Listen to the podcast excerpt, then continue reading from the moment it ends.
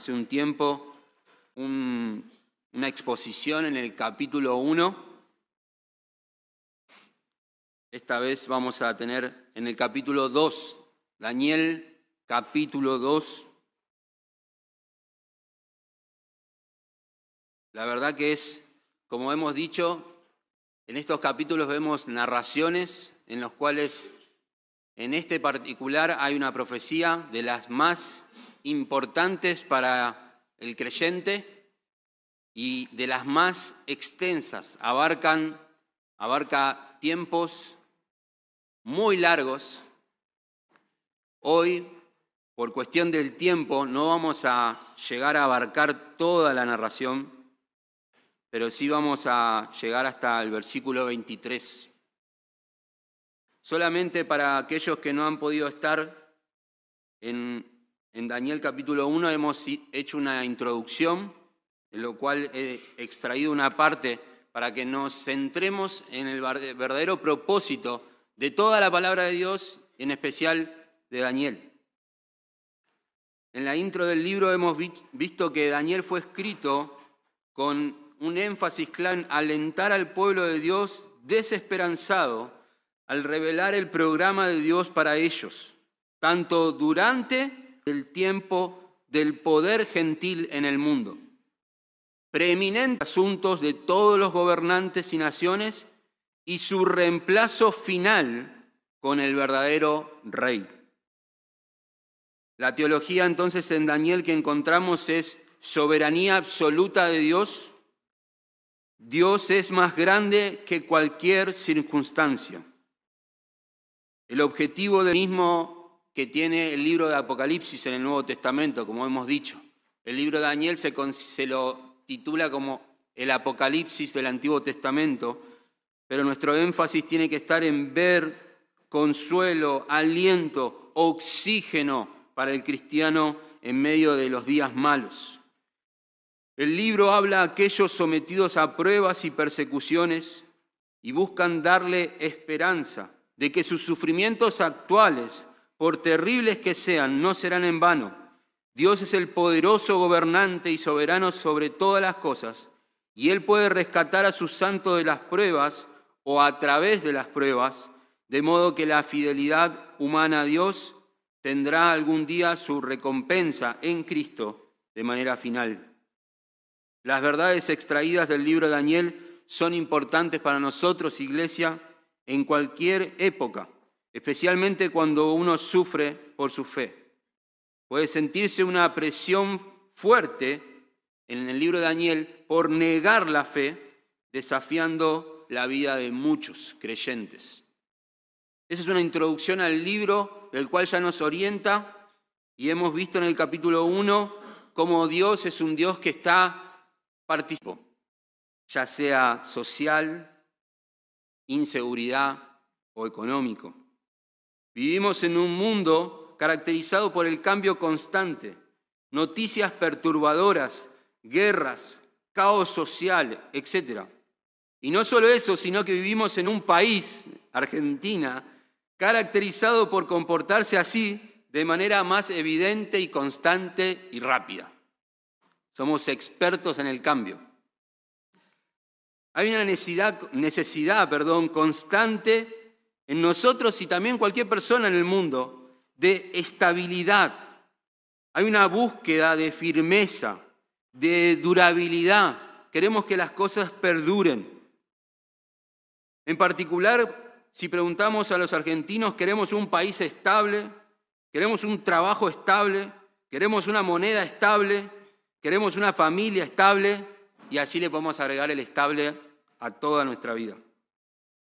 De alguna manera el mundo busca, incluyéndonos a nosotros, personas que puedan tomar decisiones precisas, planes claros, metas reales, que hagan de esta andadura algo más firme.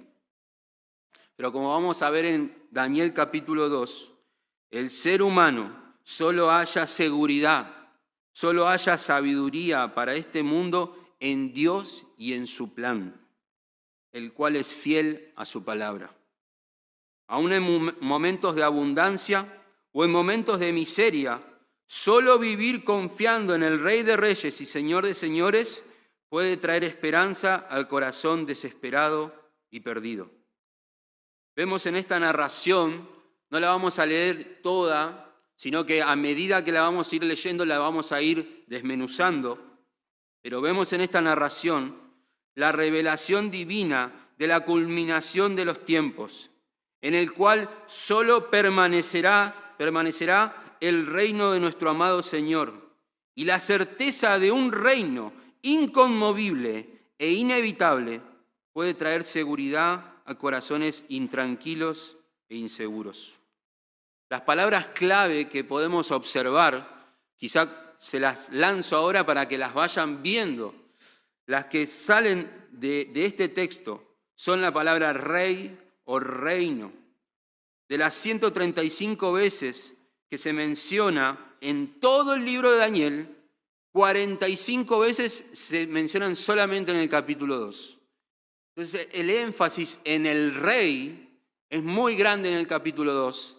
En un rey de reyes es muy enfático. Entonces, vemos acá que hay, se demuestra en este capítulo que hay un tema que es quién tiene realmente la sabiduría, quién tiene el control, quién tiene la autoridad sobre las cosas que suceden. Hay palabras también clave como declarar, interpretar, hablar, dar a conocer, revelar, misterio o secreto. Y finalmente, palabras como ha de acontecer, como hablando del futuro. Entonces, esto demuestra que en el capítulo se habla acerca de reinar, lo que comprende sabiduría y poder para llevarlo a cabo. Dios es el único rey verdadero, y es lo que veremos, que permanecerá. A Él pertenece todo el conocimiento y los planes se dan según su sabiduría. La pregunta de esta narración, hermanos, es, ¿quién tiene conocimiento y poder sobre todo lo que pasa en la historia? La respuesta que nosotros largamos inmediatamente es Dios. Y veremos tres elementos que nos dejan ver esto. En primer lugar, vamos a ver que la inseguridad nace en una vida sin Dios. Hay inseguridad en una vida sin Dios. Los hombres no tienen control ni conocimiento sobre sus vidas. Los hombres no reinan sobre sus vidas. Eso lo vemos del 1 al 11. Luego vamos a ver que la sabiduría que tiene una vida que confía en Dios. Los que confían en Dios pueden traer esperanza a personas atribuladas. Y eso lo vemos del 12 al 16.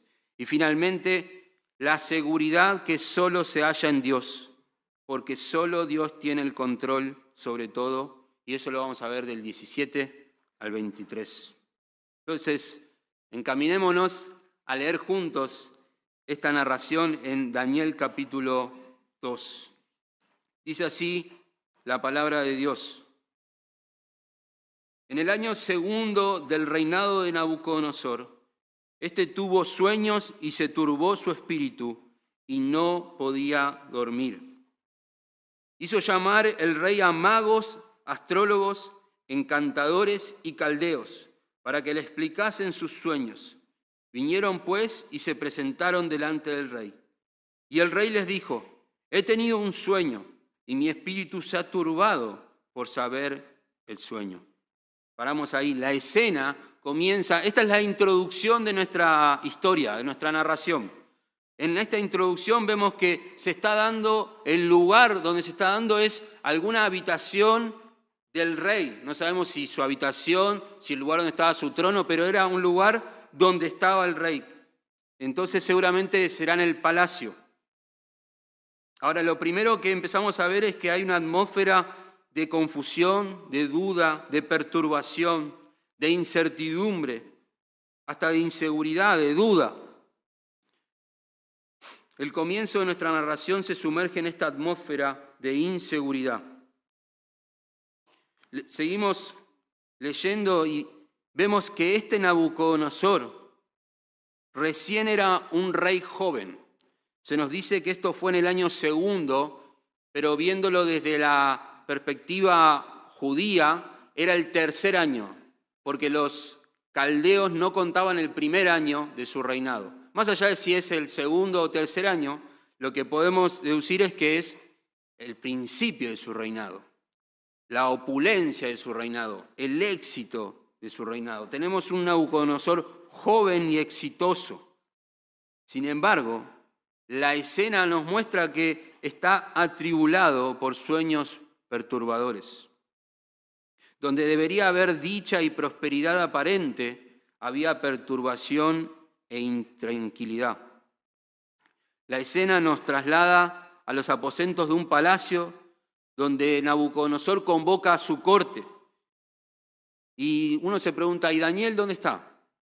Bueno, si sabemos que son los primeros años de Nabucodonosor, una de las respuestas es que por ahí Daniel estaba terminando estos tiempos de capacitación que eran tres años, para poder presentarse delante del rey. O si ese tiempo ya terminó, bueno, aún era joven o poco conocido para estar dentro de los primeros de la corte, los más sabios. Quizás estos sabios eran sabios que ya venían de la época del papá de Nabucodonosor, del el que él sucedió. La, cuestión es que vinieron todas estas personas delante de Nabucodonosor. Debido a que los sueños se consideraban mensajes de los dioses, a menudo causaban preocupación y en algunos casos alarma. La naturaleza misma del sueño del rey habría sugerido que las noticias no eran buenas. Y lo que notamos es que este sueño era un sueño repetido era tan repetido en la vida de Nabucodonosor que llegó a quitarle el sueño. No sé si has pasado por situaciones de insomnio o conoces de personas que realmente no puedan dormir, pero es algo aterrador. Ves a esa persona y sabes que hay algo que le preocupa, hay algo que no puede quitarse de la cabeza, hay algo que lo está carcomiendo por dentro hay algo de lo cual él no puede descansar. Y es impresionante leyéndolo nosotros, leyéndolo también los lectores quizá originales. Recuerdan que estaban en una situación de cautiverio, en una situación de duda de si Dios nos abandonó, de si volveremos a nuestro lugar, a Israel, de si Dios cumplirá sus promesas. Vemos a ellos leyendo de un rey en todo su esplendor, exitoso, teniendo todo acceso a todo lo que uno pudiera tener, y sin embargo, intranquilo en su corazón. Podemos hacer un paréntesis aplicativo acá y decir, lo tenía todo y sin embargo no vivía en paz. Llama la atención que se nos presente a un rey, como lo fue Nabucodonosor, perturbado. La conversación se da entre Nabucodonosor y su grupo de sabios. ¿Quiénes eran estos grupos de sabios? Bueno, había magos que eran expertos en las artes ocultas, había astrólogos que se suponen que tenían acceso a un conocimiento sobrenatural por medio del estudio de las estrellas del cielo. Estaban los encantadores, que eran manipuladores de poderes sobrenaturales por medio de encantamientos. Y estaban los caldeos, que eran los jefes de una casta sacerdotal, que intercedían entre el rey y los dioses. Ahora, todos ellos, no sé si ven, pero tienen una característica, que es que se destacan por tener acceso a lo milagroso, a lo, a lo sobrenatural. Claro, Nabucodonosor estaba pasando por algo que consideraba que la respuesta no estaba en él, ni estaba tampoco en el plano terrenal de cualquier persona como nosotros. Entonces dijo, voy a llamar a los mejores, voy a llamar a aquellos que tienen acceso a, a eso sobrenatural que yo no, a lo desconocido. Me impresiona ver en Nabucodonosor una forma de manejarse muy parecida al mundo de hoy. Un mundo sin Dios siempre apelará a encontrar respuestas a las preguntas más inquietantes de su vida en todo, en todo, menos en Dios y su palabra. Aún prefieren creer en las más grandes experiencias milagrosas más que en la palabra de Dios. Me hace pensar en, eh, en, el rico y Lázaro. El final del rico y Lázaro, el rico le dice desde, desde su aflicción, le dice desde el sufrimiento por su castigo, le dice, mandalo a Lázaro. Cuando lo vean a él, que está vivo de entre los muertos, van a creer. Y a Abraham le dice, tienen las escrituras, tienen a Moisés. No van a creer por algo milagroso, van a creer por la palabra. Como Nabucodonosor, teniendo todo el poder, accedió a personas que le vendían la posibilidad de respuestas, pero respuestas según la sabiduría humana. El mundo sin Dios se maneja de la misma manera. Entonces hablaron, dice el versículo 4, hablaron los caldeos al rey en lengua aramea. Rey, para siempre vive. Di el sueño a tus siervos y te mostraremos la interpretación. Respondió el rey y dijo a los caldeos, el asunto lo olvidé si no me mostráis el sueño y su interpretación, seréis hechos pedazos y vuestras casas serán convertidas en muladares. Y si me mostraréis el sueño y su interpretación, recibiréis de mí dones y favores y gran honra. Decidme pues el sueño y su interpretación.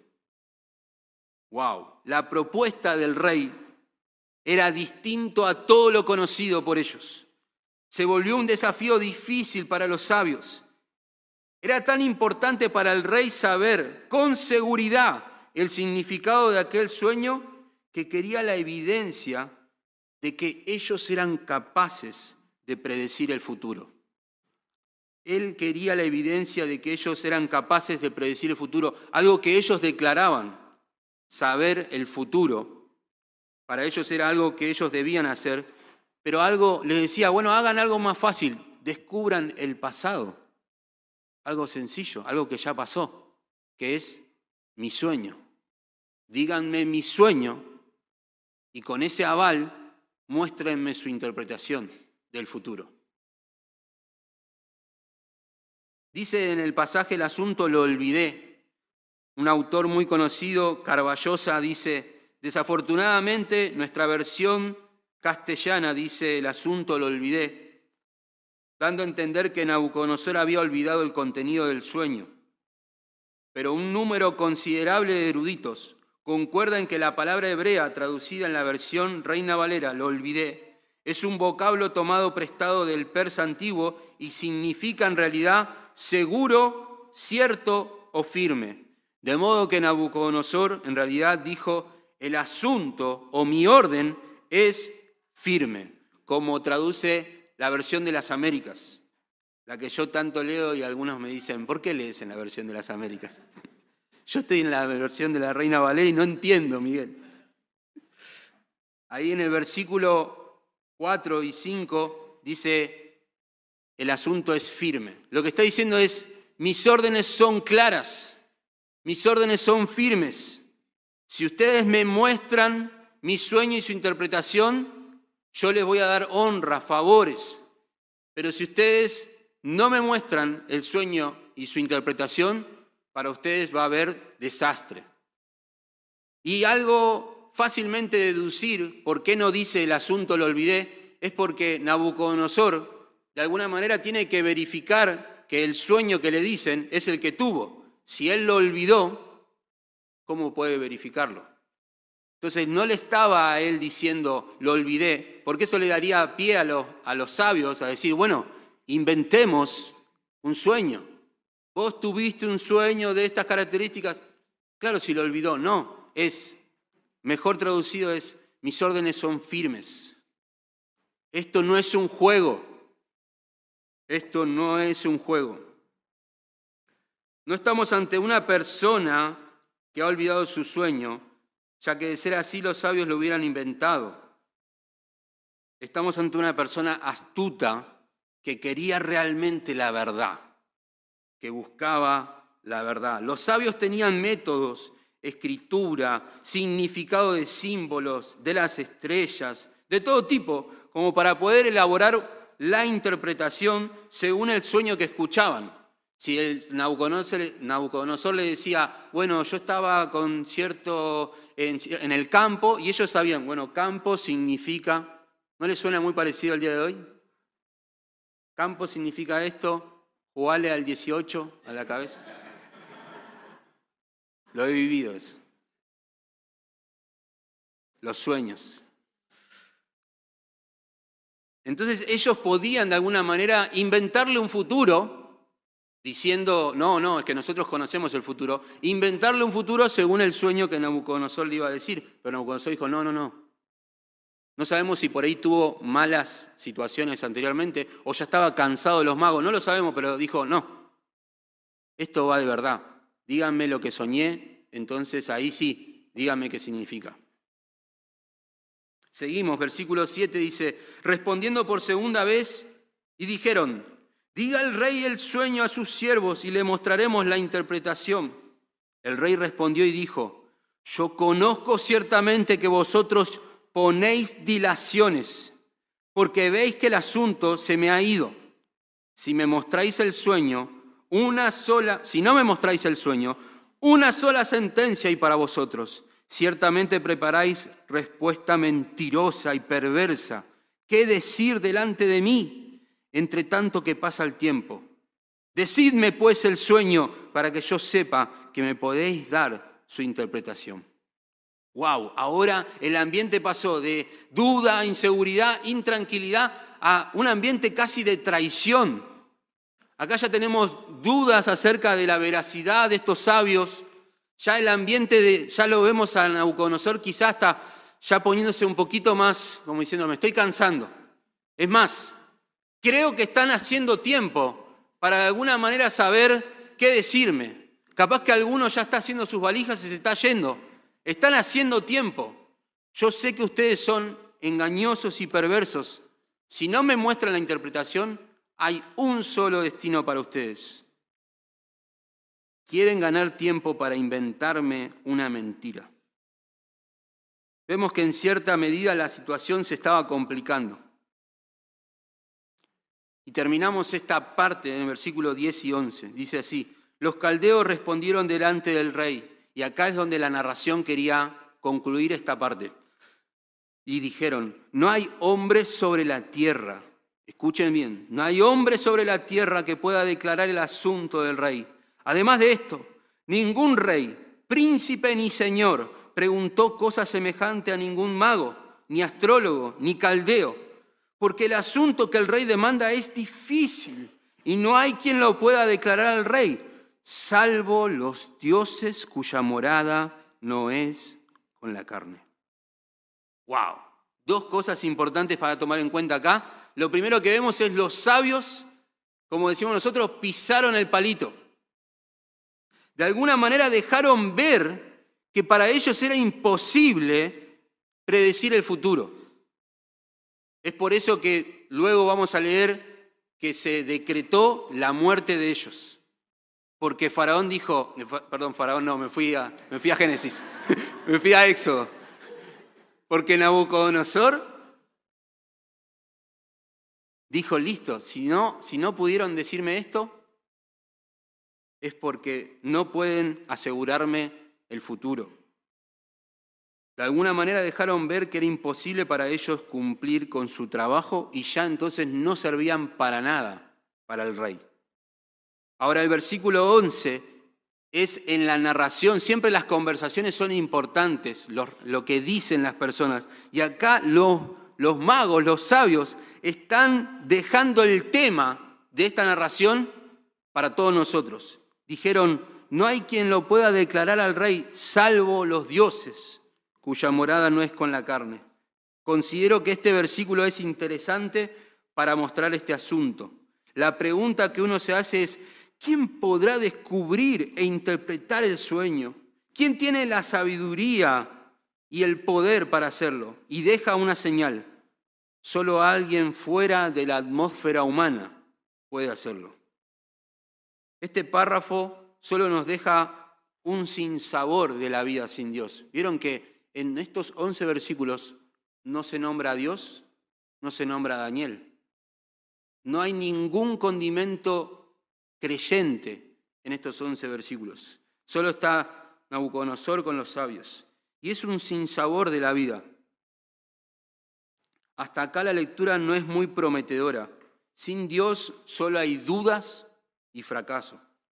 La narración deja ver la entrada de esta vida tensionada, oscura, sin sentido. Tenemos a un rey dispuesto a dar mucho con tal de que le den respuestas. El problema del corazón del hombre, iglesia, es que no va a Dios como fuente de sabiduría y poder. Prefieren el engaño, la mentira, y aún sus corazones engañosos no le permiten ir a la verdad. Romanos 1.25 dice, cambiaron la verdad de Dios por la mentira. En vez de querer adorar a Dios el Creador, prefirieron adorar a las criaturas.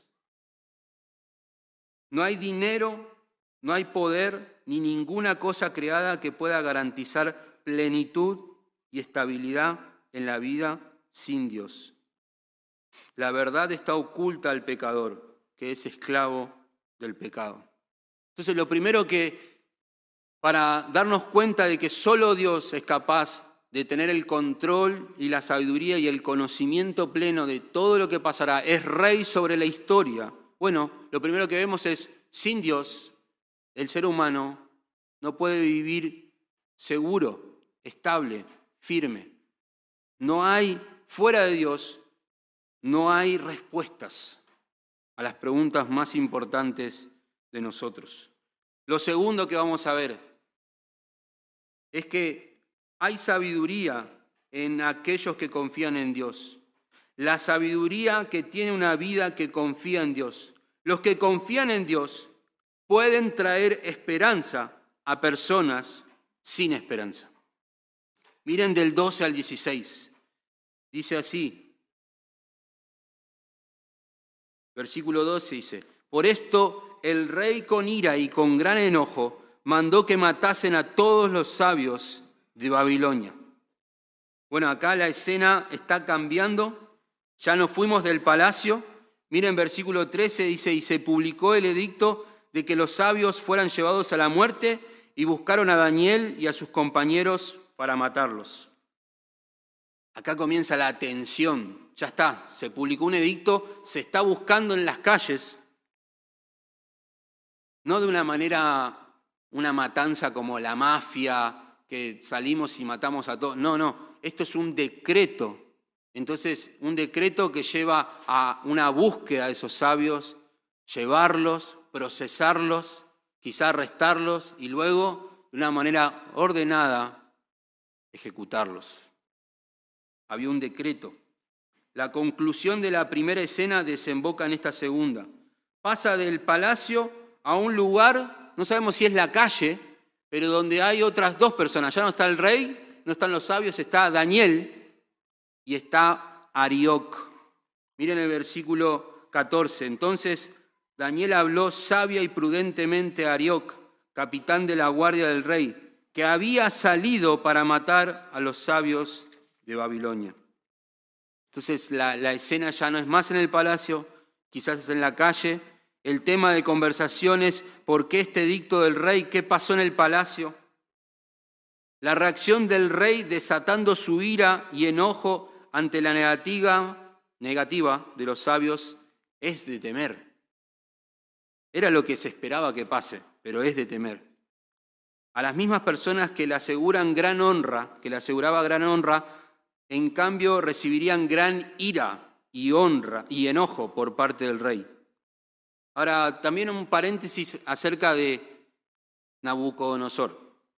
De alguna manera, seguimos viendo la manera humana de mantener el control y poder por parte del rey. Muchos tiranos necesitan satisfacer su deseo de poder o mantenerlo vivo y lo hacen mostrando control y dominio sobre las vidas de otros, tomando sus vidas quizás. La necesidad de conocimiento del rey se tradujo en una manifestación terrible de su poder. Un gobernante desatado, descontrolado, desbocado inestable, porque estaba inseguro, porque no tenía tranquilidad. Se publicó este edicto y de golpe tenemos a Daniel nombrado por primera vez junto con sus amigos como personas que iban a recibir este, esta ejecución. Estaba en juego la vida de los sabios y terminó desatando un veredicto malo para ellos. Acá entra la atención ya que ellos, ya que se nos dice que de entre los perjudicados estaba Daniel, Azarías, Misael y Ananías. Y acá es donde uno está leyendo y diciendo, no, también a Daniel. Pero Daniel no estaba ahí. Daniel no tiene nada que ver.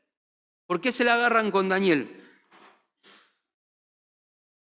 Lean conmigo versículo 14 y 15. Entonces Daniel habló sabio y prudentemente a Arioc, capitán de la guardia, que había salido para matar a los sabios de Babilonia. Habló y dijo a Arioc, capitán del rey, ¿cuál es la causa de este edicto que este, perdón, cuál es la causa de que este edicto se publique de parte del rey tan apresuradamente? Entonces Arioc hizo saber a Daniel lo que había o sobre el asunto.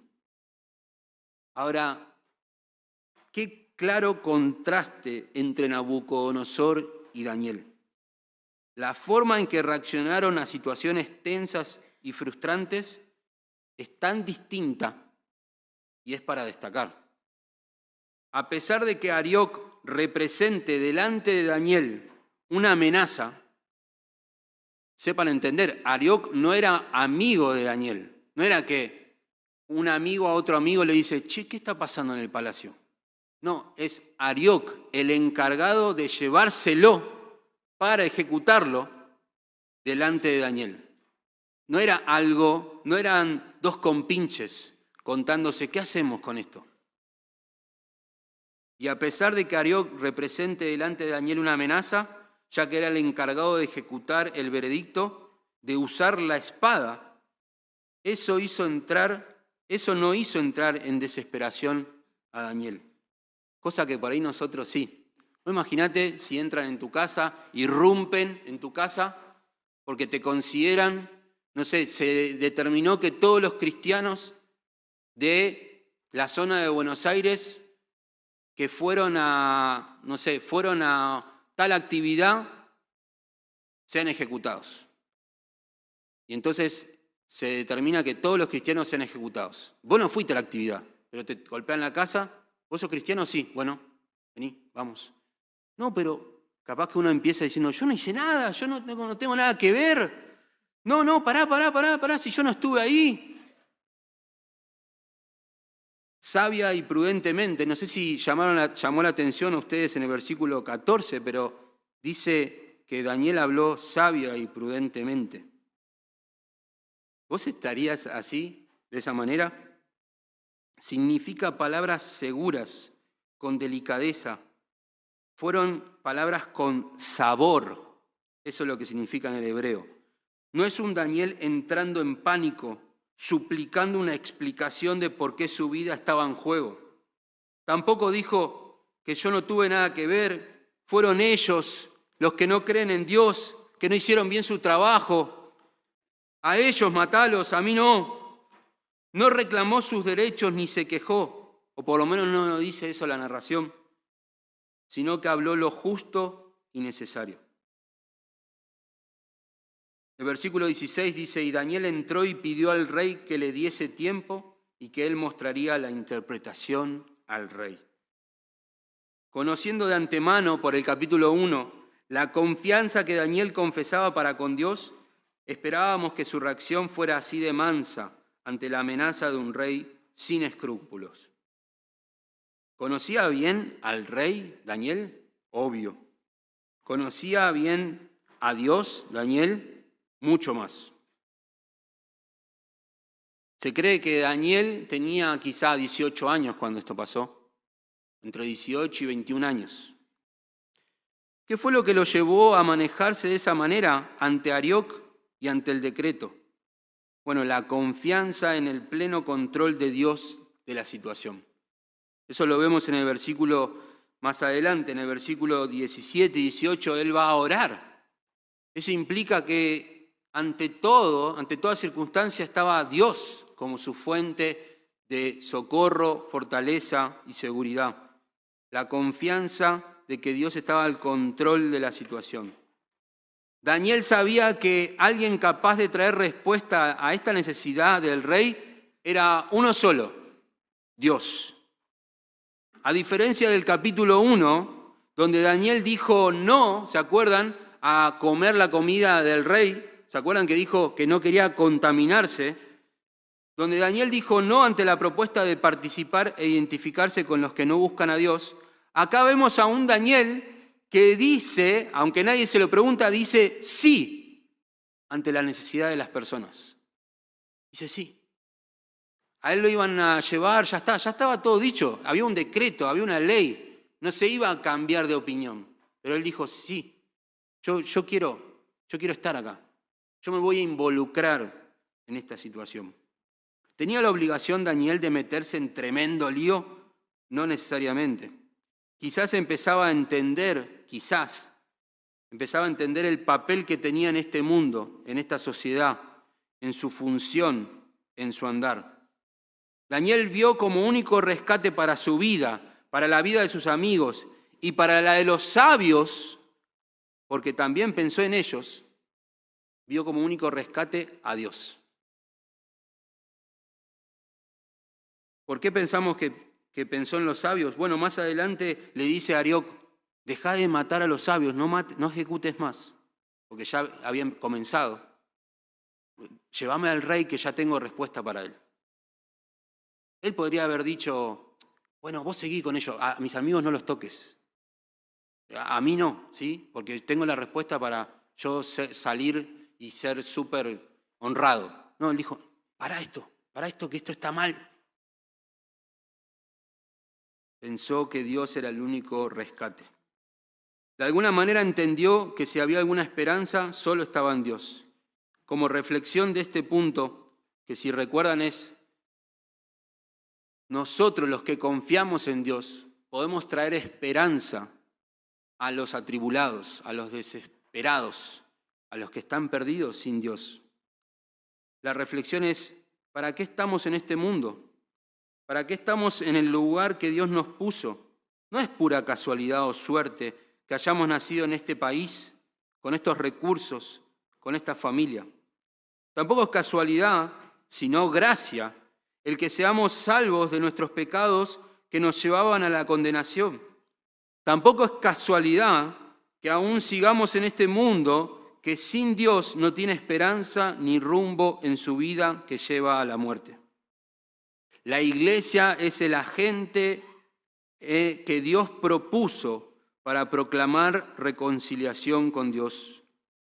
La única manera de que las personas conozcan a Dios o de Dios y finalmente vivan para Dios es a través del Evangelio de las buenas nuevas de la palabra de Dios. Dios nos dejó en este mundo, no para identificarnos con el mundo, como el capítulo 1, no para identificarnos con el mundo, pero sí para involucrarnos en la vida de aquellos que están en el mundo para llevarlos a Dios, para que de alguna manera glorifiquen a Dios que está en los cielos. Quizás lo más cerca que estén de conocer a Dios, tus vecinos, sea tu carácter, tu testimonio y tu proclamación. Daniel se involucró en el problema, sabiendo que él no era la solución eso lo vemos más adelante. Pero había alguien que sí lo era. Nosotros tenemos, tenemos el Espíritu de Cristo morando en nosotros, tenemos la palabra del Espíritu en nuestras vidas, tenemos la mente de Cristo. Si el mundo va a conocer a Cristo y a Dios, lo va a hacer a través de personas que ya conocen a Dios y que tienen la mente de Dios, la palabra de Dios y el Espíritu de Dios. Si no, no hay manera. O por lo menos Dios lo determinó así. Lo determinó así. Él podría haber usado piedras. Podría haber usado, no sé, ángeles que capaz que harían mejor el trabajo que nosotros. Sin embargo, nos, usa, nos quiere usar a nosotros. y quiere usar, en este caso, a un Daniel para preservar la vida de personas, para preservar su vida, obviamente, y sin darse cuenta, para ser parte del plan redentor de Dios para el futuro. Lo tercero, hermanos, vimos que quién tiene la sabiduría, quién tiene el poder, quién gobierna por sobre toda la historia, y es Dios. Vemos que sin Dios el mundo está descontrolado. Vemos que los que confían en Dios pueden traer certezas a este mundo inseguro e inestable. ¿Por qué? La pregunta, ¿qué tenemos nosotros? No somos mejores que el mundo. Bueno, porque confiamos que solo Dios tiene el control sobre todo. el tercer elemento es la seguridad solo se halla en Dios. Esta es la tercera escena que tenemos. Ya no estamos entre Arioc y Daniel. En el versículo 17 ya Arioc no está más y ahora está Daniel con quién? Con sus amigos. Pero lo más impresionante es que está Daniel con sus amigos y Dios. Y Dios ahí. Acá entró Dios en la escena. A diferencia en el capítulo 1 que lo veíamos en diferentes partes, acá como clímax de este momento entra Dios como la solución a este tiempo de tensión. Este es el clímax de la narración. Dios otorga respuesta y trae alivio a esta tensión. ¿Dónde habrá sido esto? Quizá en la habitación de Daniel, no lo sabemos. Pero vamos a leer desde el versículo 17. Daniel se fue a su casa e hizo saber lo que había sucedido a Ananías, Misael y Azarías, sus compañeros.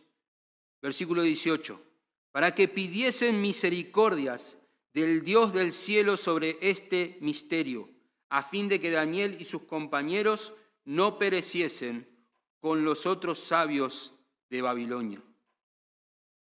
¡Wow! ¡Qué hermoso texto, hermanos! Lo primero que vemos es Daniel se va a su casa corriendo, quizá me imagino corriendo apresurado, a contar a quién, a sus amigos, a sus hermanos en la fe acerca de lo que, lo que estaba sucediendo. Con un solo propósito se los contó. No para que ellos entren también en caos y digan, no, estamos, nos van a matar. No, los cuatro se pusieron a orar. Hay una escena de hermandad, de unidad. Comenzamos en los versículos 1, todo tribulación, desesperación, posibilidad de muerte, tensión, duda, traición. Vemos que entra Daniel, todo se va volviendo más sosegadamente tranquilo y tenemos personas orando ahora. ¿Vieron cuando Dios está en los corazones de las personas? La cosa cambia. Por más que las circunstancias no cambiaron. No cambió ni un poco la calle. La calle sigue igual. Me traslada esta unidad entre ellos a hechos donde la iglesia estaba congregada orando muchas veces para que Dios le conceda de nuevo para hablar, a pesar de la persecución. Es de notar que los amigos no entraron en desesperación y descontrol, sino que se propusieron orar junto con Daniel. No le dijeron a Daniel, ¿qué hiciste Daniel? ¿La embarraste más todavía? ¿Qué vamos a hacer? ¿Para qué te metiste? Ahora miren el versículo 18, hay una palabra que sobresale y yo espero que la hayas visto. ¿Cuál era el propósito de la oración de estos hermanos? ¿Qué buscaban de parte de Dios? Misericordia. Misericordia. Esta palabra misericordia se usa una sola vez en todo Daniel y está acá. Muestra el sentido de ubicación que tenían estas personas delante de Dios. No apelaron a reproches justicieros, a su integridad, ni a nada parecido. No le dijeron a Dios, Dios, ¿por qué a nosotros nos pasa esto? Dios, si nosotros somos unos jóvenes que estamos viviendo re bien para vos y nos trajiste hasta tierras ajenas, Fuimos esclavos, ahora servimos a un rey que no te honra y ahora nos quieren matar. Dios. Apelan al favor de Dios, entendiendo que todo lo que son ellos es por pura misericordia. Quizá nosotros, a jóvenes de estas características e integridad, 18, 21 años, impecables diríamos nosotros, esos chicos, le diríamos, mm, la verdad que no se merece sufrir así, no se lo merece. Pero ellos te responderían que ni te atrevas a pensar eso porque ellos no se mostraron así delante de Dios. No le dijeron, Dios, nosotros no merecemos estar en esta situación, sacanos. No, apelaron a la misericordia de Dios. Familia, somos delante de Dios como nada, como barro. En algunas partes se nos dice quizá como gusanos, como polvo. Nuestro pecado ha hecho de nosotros objeto de la ira de Dios si Dios tuviera que ser justo con nosotros, solo mereceríamos el castigo eterno. O sea, si Daniel se le hubiera ocurrido decir, Dios, trae justicia a este momento, hubiera muerto. Porque no merecemos nada de parte de Dios, solo su justa ira. Viéndolo en nuestros tiempos, el Dios soberano es paciente, proveyendo de salvación y rescate a través de Cristo. Qué hermoso apelar a la misericordia de Dios. No sé cómo está tu situación, como dijimos, inestable económicamente, social, familiar, en las relaciones, en el matrimonio, en la salud. Pero no nos olvidemos, hermanos, que tenemos que apelar a la misericordia de Dios. Dios no nos debe estabilidad. Él es la estabilidad. Si queremos estabilidad más allá de nuestras circunstancias, tenemos que ir a Él a pesar de nuestra situación. Dios no nos debe nada, sin embargo nos dio todo, nos dio la salvación en Cristo Jesús. Ya eso es pura misericordia. Versículo 19, acá arrancamos en una de las alabanzas más grandes para culminar nuestro tiempo también el sermón versículo 19 dice, entonces el secreto fue revelado a Daniel en visión de noche. Wow, acá es donde diciendo, sí, llegó la solución. Dios reveló el sueño y su interpretación a Daniel. A Daniel que se consideraba menos que nada. Más adelante, en versículos 27, 28, 29, él declara, yo no lo recibí porque yo soy mejor que ustedes. Dios quiso que así sea. Yo lo recibí para que se cumpla su plan. Hermanos, una mención que lo tendría que haber hecho desde el versículo 1, pero tenemos la certeza de que Dios ya no habla a través de sueños ni de visiones. Tenemos la certeza, ¿por qué? Porque todo lo que es necesario que el hombre sepa de Dios está en la palabra de Dios, revelada. Esta es nuestra revelación que nos sirve para hoy, para ayer y para mañana. No necesitamos más que esto. Por eso lo que las personas necesitan hoy es la palabra de Dios. Nunca te pasó de cuando alguien, a mí me ha pasado muchas veces, de que vengan y vos le preguntes, ¿cómo estás? Muchas veces no te da ganas de preguntar cómo estás porque te empiezan a contar cosas duras. Y no, la situación está así, el país está así, no me alcanza, ta, ta, ta. Y uno tiene dos opciones, o, seguir la rueda diciendo, sí, es verdad, sí, sí, sí, y te vas diciendo, la verdad que yo también me sumé, en vez de traerle la revelación de Dios, la esperanza, Decirle, bueno, pero el Señor está al control, mirá, yo tengo un Dios que está al control de todo. No nos sale muchas veces decir así. Decimos, y sí, está difícil la calle. Y nos vamos, tratamos de cerrar la conversación. En vez de ser como Daniel, esto lo tendría que haber hecho en el otro punto, pero ser como Daniel, de involucrarse y decir, pero ¿por qué estás así? Mirá, yo voy a orar por vos. Mirá, hay un pasaje que dice en la Biblia que Dios tiene el control de todo. Por algo pasa.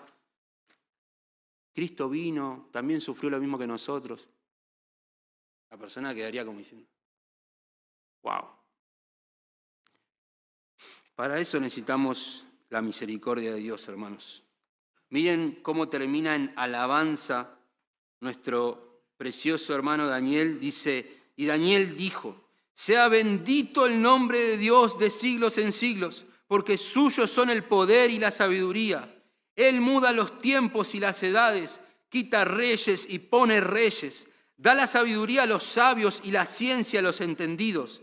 Él revela lo profundo y lo escondido, conoce lo que está en tinieblas y con él mora la luz. A ti, oh Dios de mis padres, te doy gracias y te alabo, porque me has dado sabiduría y fuerza, y ahora me has revelado lo que te pedimos, pues nos has dado a conocer el asunto del rey.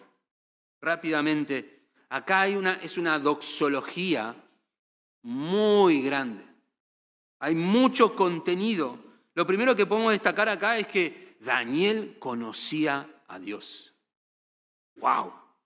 Daniel no tenía un Dios chiquitito, un Dios que le iba y le reclamaba cosas, un Dios tan chiquitito que vivía para complacer las cosas que Daniel necesitaba. No, este Dios es Dios muy grande. Dios, lo que acabo de ver, el sueño de Nabucodonosor y su interpretación, me hace ver que tuyo es el poder y la sabiduría. Tenés la capacidad de ejecutar una decisión Sos inteligente para llevar tu plan sin interrupciones. Mudas los tiempos y las edades. Tenés control providencial de, todo en el universo. Dios está controlando que las estrellas, que los planetas no se muevan de su lugar. Él sostiene todo, dice Hebreos, por la palabra de su poder. Da la sabiduría, quita reyes y pone reyes. Nos gusta la primera parte, ¿no? Quita reyes. Sí, quítalo. Que se vayan todos. No nos gusta cuando dice pone reyes. Escuché una persona que dijo, dice, y puso, puso a la persona, es de poner reyes, y pone, puso al peor rey o gobernante de todos, gobernante, Pilato. Pilato tenía el poder necesario que Dios le dio para ejecutar al justo. No había persona más preciosa que no debía morir. Y sin embargo Dios le dio el poder para que muera, para hacerlo morir. Lo puso Dios para que su plan se cumpla da la sabiduría a los sabios y la ciencia a los entendidos. ¡Wow! Daniel no se atribuye que esto vino de tanto pensar, sino que testificaba que todo el conocimiento y la inteligencia le vinieron de parte de Dios. Y no era Nabucodonosor que estuvo maquinando un plan, no, no, era que Dios le mostró a Nabucodonosor su plan estaba usando a Nabucodonosor para que el mundo, porque Nabucodonosor no era cualquier persona, le estaba comunicando a la persona más influyente del mundo el plan de Dios. Él revela lo profundo y lo escondido, aquello que nadie puede acceder, Dios tiene acceso, conoce lo que está en tinieblas y con él mora la luz. Dios siempre tiene todo claro, hermanos. A Dios no se le nubla nada, a Dios no se le escapa tu vida, a Dios no es que dice, uy, no, murió mi hijo, ahora qué hago, no. Esa fue la atrocidad más grande de la historia y sin embargo fue planeada por el Padre para nuestro bien. Aun si nosotros tuviésemos que pasar por momentos de aflicción, tenemos que pensar, Dios tiene un plan. Y si yo tengo que perecer, pereceré, con tal de que el plan de redención se cumpla en otros. Si estás sufriendo, hermano, hay dos razones. Dios está formando a Cristo en vos o, y o Dios está formando a Cristo en otros. Y agrego, Cristo está salvando a pecadores. Termina nuestro pasaje diciendo, a ti, oh Dios de mis padres, doy gracias y te alabo. Dios de mis padres. Daniel tenía fresco en su mente y en su oración el pacto de Dios para con su pueblo. Lo que más tenía Daniel en su corazón era diciendo, Dios es fiel a lo que le dijo a mis padres, a Abraham, a Isaac, a Jacob, a David. Dios es fiel a su palabra. Dios traerá un pueblo que será de bendición a todas las naciones. Dios traerá un rey que estará para siempre gobernando. Hermanos, Dios es fiel a su palabra. Dios usa su palabra. Dios salva con su palabra. Dios santifica con su palabra. Dios fortalece con su palabra. Dios equipa con su palabra. Su palabra es segura, su palabra no falla, su palabra no avergüenza, su palabra no fracasa, su palabra cumple, su palabra se cumplirá. Es todo lo que necesitamos, la palabra de Dios, porque ella nos lleva a Dios. Es todo lo que necesitamos porque nos muestra nuestra condición de perdidos en nuestros delitos y pecados.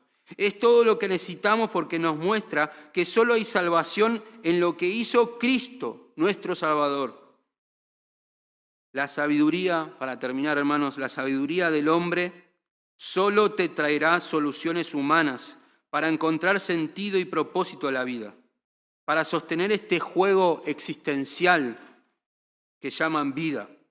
Depositan su confianza en bienes, en dinero, en reputación, en éxito, todo marcado por el rumbo de mi egoísmo. Por eso es que la sabiduría humana llevó a tal punto de matar al autor de la vida, al rey de reyes, al señor de señores. Lo colgaron en un cruel madero porque su vida no representaba para el mundo lo que ellos buscaban. Pero Dios desbarató la sabiduría del mundo, la puso de cabeza, haciendo que la salvación venga al mundo de la forma menos pensada. No en un palacio, sino en un pesebre no en un amado por todo el mundo, sino en un despreciado. No en uno que vivió muchos años y murió tranquilo, sino un joven de treinta y pico de años en una cruz. No se dio a conocer por científicos y filósofos, sino por personas menospreciadas que Dios salvó de este mundo. Cristo es la sabiduría de Dios. Cristo es la salvación. El mundo no necesita otra cosa que no sea a nuestro Cristo para vivir una vida firme y segura sobre la roca de nuestra salvación. Nosotros los que ya fuimos rescatados de nuestra vana manera de vivir, debemos involucrarnos para llevarles esperanza en Cristo, nuestro Salvador. Amén. Vamos a orar, iglesia. Voy a pedir a nuestro pastor Marcos si puede pasar a orar. Vamos a orar. Señor, nos quedamos con la boca abierta, Señor, escuchando tu palabra. Deseo el corazón de seguir escuchando para ver cómo ese rey, Señor, dobló sus rodillas humillado. Señor, es tremenda, Señor, tu palabra.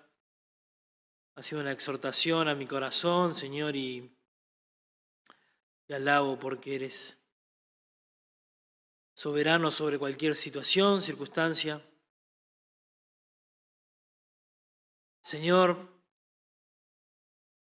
no podemos dejar de pensar que somos privilegiados al tener un Señor que es creador de todas las cosas, que sustenta, Señor, todas las cosas que cuida de cada corazón.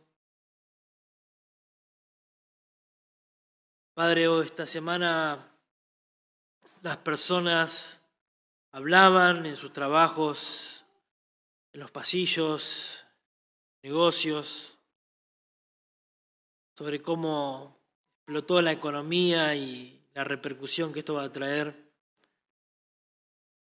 Pero para nosotros, Señor, es confiar en ti y saber que tú estás al control, que tú has puesto un gobierno, Señor, que a muchos quizás y a otros no, no les gusta.